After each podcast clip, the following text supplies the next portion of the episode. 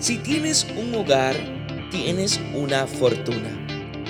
Quizá pienses que tu hogar es imperfecto. Mas, ¿cuál es el hogar perfecto? Lo que debes hacer es mejorar todos los días tus conductas para que así mejore tu familia. Vive con sencillez y humildad. Decide no exigir que te atiendan como a un dictador.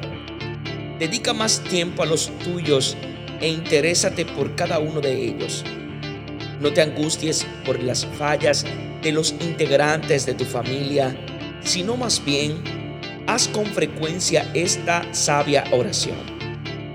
Señor, mejora la actitud mental de mi familia, pero comienza por mí. Con tu amabilidad embellece tu hogar. Un corazón bondadoso es un precioso tesoro. Dios os bendiga en sabiduría y en santidad.